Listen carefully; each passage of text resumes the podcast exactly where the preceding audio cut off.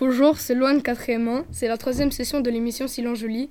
Simon va présenter son livre intitulé La bonne couleur, écrit par Yael Hassan. Ce roman est édité par Casterman Poche et il a gagné le prix NRP Collège en 2006. Sur la première de couverture, on peut voir euh, des enfants habillés de couleurs différentes, mais chacun a sa propre couleur. On voit aussi un garçon habillé en brun et une fille habillée en violet, qui se regardent comme s'ils se connaissaient. Sur la quatrième de couverture, qui est principalement rouge, il y a le résumé, l'édition, le prix et euh, le genre du livre. Maintenant, je vais vous faire un petit résumé. Pour Max, depuis la rentrée, chaque jour est un supplice. En effet, depuis qu'il porte cet uniforme brun, il a beaucoup de mal à supporter les remarques négatives à l'école comme à la maison. Mais Max, avant de porter cet uniforme, avait un uniforme rouge.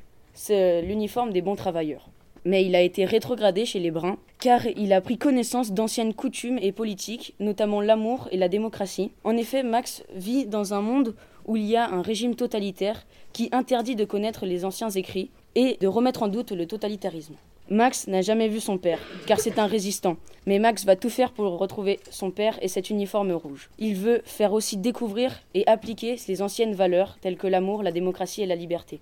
Maintenant, je vais vous lire euh, un extrait qui se situe vers la fin du livre, quand Max retrouve enfin son père. Des coups légers frappent à la porte, le ramènent à la réalité. Il se précipite. C'est Marilyn et. Il reconnaît d'emblée l'homme qui l'accompagne. Je vous laisse, leur dit-elle en s'éclipsant. Ils restent face à face, silencieux. Max hésite entre lui sauter au cou, tourner les talons ou se mettre à pleurer. Mais son père prend les devants. Comme tu es grand, lui souffle-t-il à l'oreille avant de le serrer dans ses bras. Mais Max, lui, ne sait que dire, ne trouve aucun mot, aucun geste. Il se contente de regarder cet homme dont il a tant rêvé et que Marilyn l'a amené. Il ne comprend plus rien à rien. Joe non plus ne détourne pas le regard de son fils. Il a tant de choses à lui expliquer, à se faire pardonner, mais il ne sait par quoi commencer. Donc maintenant je vais faire euh, la critique. J'ai trouvé euh, ce récit intéressant, comme tous les livres de science-fiction, car euh, il nous donne plein d'idées de ce que pourrait se passer dans un futur proche ou lointain. J'ai trouvé ce récit très captivant, on peut voir, grâce à ce livre, notre société sous un autre angle, car le livre traite d'une société sans liberté et euh, sans sentiment, ce qui nous fait apprécier d'autant plus notre société. Dans cette histoire, il y a un suspense qui dure tout le long du récit, mais on apprend au fur et à mesure euh, l'histoire de son père et l'histoire de Max. J'ai aimé le fait qu'on puisse suivre l'histoire actuelle et l'ancienne histoire de Max en parallèle, ce qui fait qu'on ne s'ennuie pas. Le livre est facile à lire, le vocabulaire est courant, les personnages sont mystérieux mais attachants. Je recommande ce livre à un lecteur qui aime les histoires de science-fiction, mais aussi aux lecteurs qui aiment réfléchir et débattre sur la société actuelle ou future, sur les principes importants comme la démocratie et la liberté. Et maintenant, c'est Joseph qui va nous présenter le livre Oh Boy de Marie-Aude Muraille. Euh, il est paru en 2000 aux éditions École des loisirs pour la jeunesse. Écrivain français, l'auteur est né le 6 mai 1954 au Havre. Elle oriente ses choix essentiellement sur la maladie, les différences et l'homosexualité. Oh Boy est un livre à grand succès, il sera même adapté pour une mise en scène théâtrale en 2010. En 2017, Marie-Aude Muraille est promise officielle de la Légion d'honneur pour sa contribution au rayonnement culturel de la France.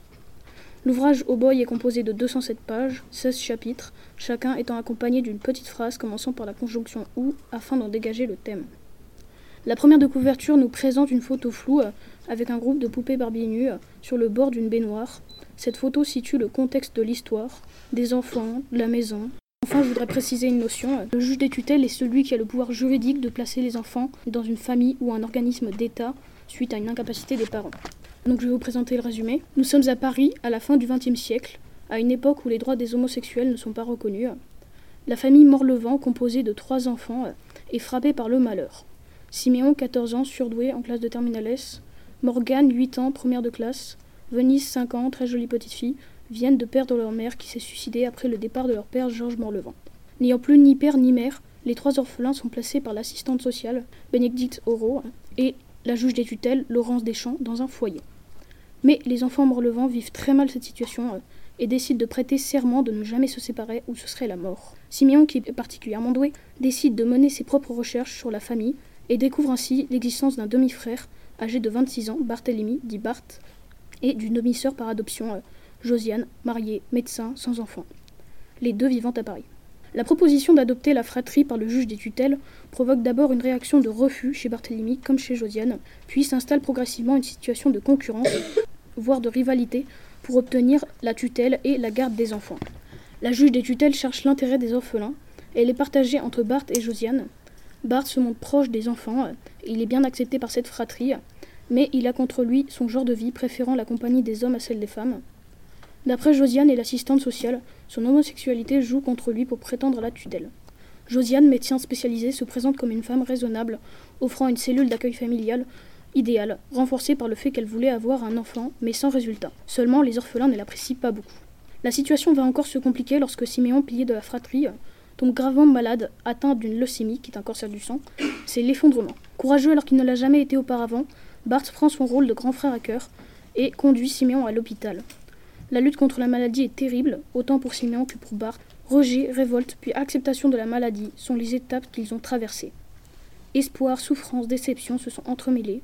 Puis la rencontre avec le professeur Mauvoisin, chargé de soigner Siméon, va leur permettre d'avancer dans ces terribles épreuves, en se fixant un but à atteindre pour aider Siméon à guérir. Et c'est ce but que je vous invite à découvrir en lisant ce livre plein de compassion, de persévérance, de courage et d'amour. Euh, maintenant, je vais vous lire un extrait euh, qui se situe page 31-32. Il présente à la fois les personnages, mais aussi leur état d'esprit et donc le contexte de l'histoire. On est en présence d'un dialogue entre la juge des tutelles, l'assistante sociale et Josiane concernant les orphelins. On commence avec Josiane. Quel âge ont-ils? 14, 8 et 5 ans. 5 ans? C'est un garçon?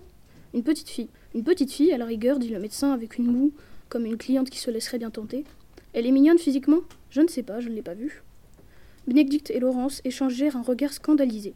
Les deux jeunes femmes ne pouvaient pas deviner que l'ophtalmologue essayait depuis trois ans de tomber enceinte et que trois échecs d'insémination artificielle l'avaient presque acculée à la dépression. Alors une petite fille de 5 ans toute faite, si elle était jolie et intelligente, après tout, pourquoi pas?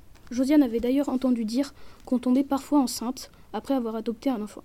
Évidemment, les deux autres, c'est hors de question, ajouta-t-elle en balayant Morgan et Simon d'un revers de la main. Ils étaient trop vieux. On évite de séparer les frères et sœurs, intervint l'assistante sociale. C'est un lot, fit Josiane sur ce ton d'ironie qui compte si peu la situation? Je souhaite bien du plaisir aux gagnants. Donc cet extrait montre que Josiane ne pense qu'à son plaisir et non à l'intérêt des enfants. Elle veut adopter la plus jeune, la plus facile à élever. Euh, donc maintenant je vais passer aux critiques. Le récit, donc le roman de Marie Muraille est facile à lire, bien écrit parce qu'il transporte le lecteur dans l'histoire dramatique de la famille Morlevent par une succession de péripéties et des rebondissements. L'intrigue. Un contexte tragique puisqu'on est en présence de trois jeunes orphelins sans famille proche autour d'eux.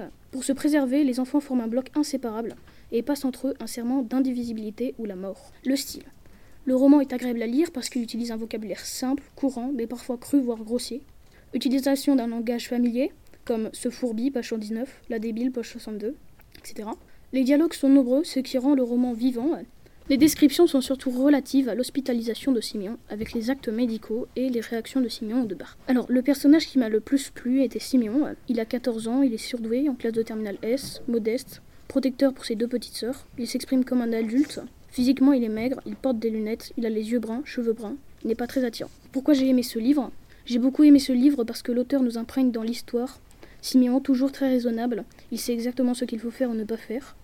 Il est toujours là pour protéger, aider ses petites sœurs et faire le bien. Bart, quant à lui, se transforme au cours du roman. On passe de l'égoïste à celui qui se dévoue totalement, parfois sous la pression à son frère cadet. Enfin, beaucoup d'humour tout au long de ce livre, qui provoque le rire dans une situation dramatique.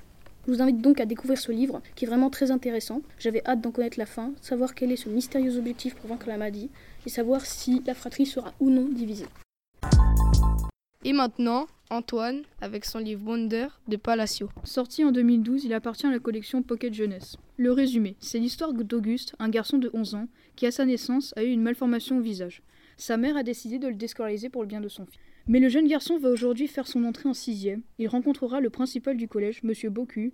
Il lui fit rencontrer Jack, un élève de sa classe, qui lui fit visiter le collège. Jack deviendra son meilleur ami, et tous deux y vivront des magnifiques aventures. La critique. J'ai beaucoup aimé ce livre car il est très réaliste et intéressant. J'aime beaucoup la manière dont le livre est écrit car il y a plein de chapitres, de 4 à 6 pages par chapitre. Puis elle est partie, il y en a 8. Sur ces 8 parties, on a la vie de 6 personnages Auguste, Via, sa sœur, Summer, l'ami d'Auguste, Jack, Justin, le copain de Via, et Miranda, l'ami de Via. À chaque chapitre, on a le point de vue d'un personnage différent, et je trouve ça très important parce que euh, ça, change, ça peut changer euh, très facilement le cours euh, de l'histoire et on peut euh, vraiment comprendre euh, certains personnages qui peuvent parfois paraître, euh, entre parenthèses, méchants, mais en fin de compte, on voit leur avis et donc on les accepte mieux dans l'histoire.